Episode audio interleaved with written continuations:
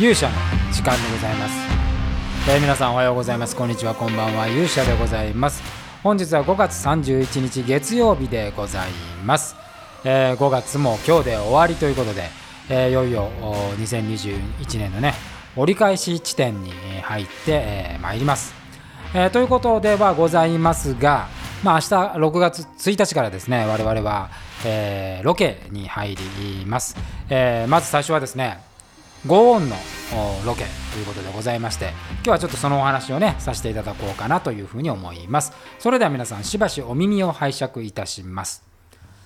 ということでございまして、えー、明日もそう朝7時半から、えー、ロケに入り入る予定でございます。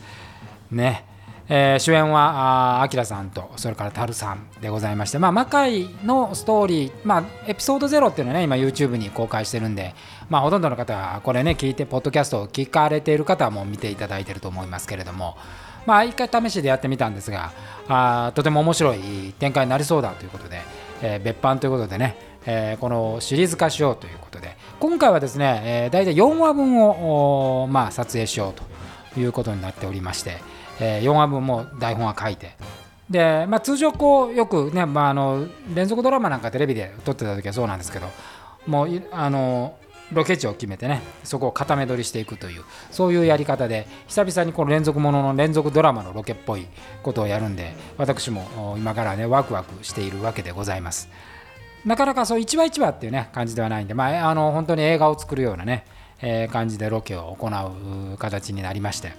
でまあ前回の登場人物以外の登場人物も出てまいります、えー、結構今回はねあの、まあ、4話分あるんであのキャスト展開していくんでこう人結構出てくるんですけど、まあ、天気がねちょっとこう不安なところではございますけれど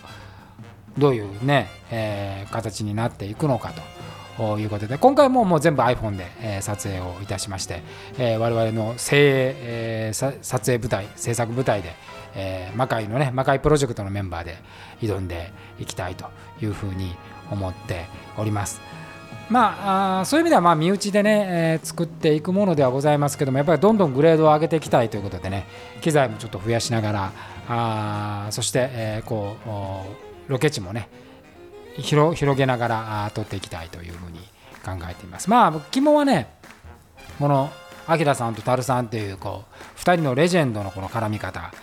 でございまして、え今回もばっちりもうこの2人が主演っていうだけでねなかなか私たちは心躍るものではございます。ので間に入ってるのがネクラ領事ことね、えー、おぼろおぼろでございますよ、えー、このデコボコなコンビ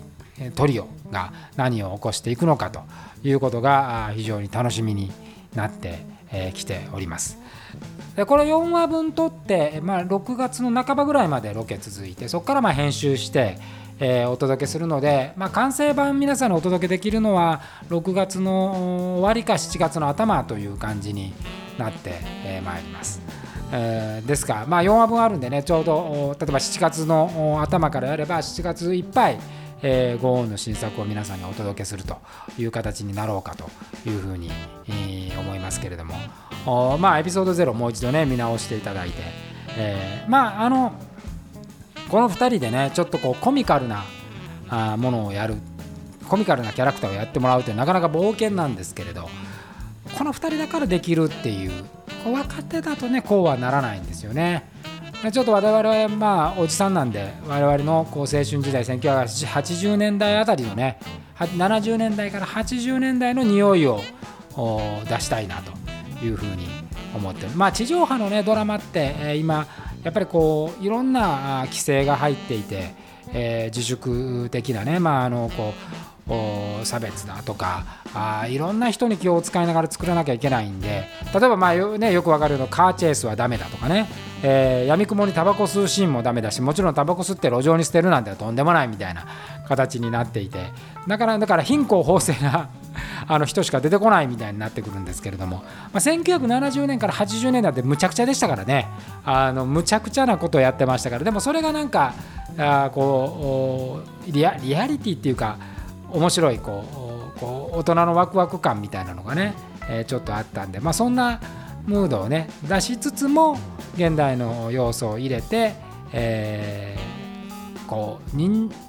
人情サスペンスホラーっていう新しいジャンルをねちょっと目指したいというふうに思っております。もうあきらさんもたるさんも前回のロケ以来会ってませんので、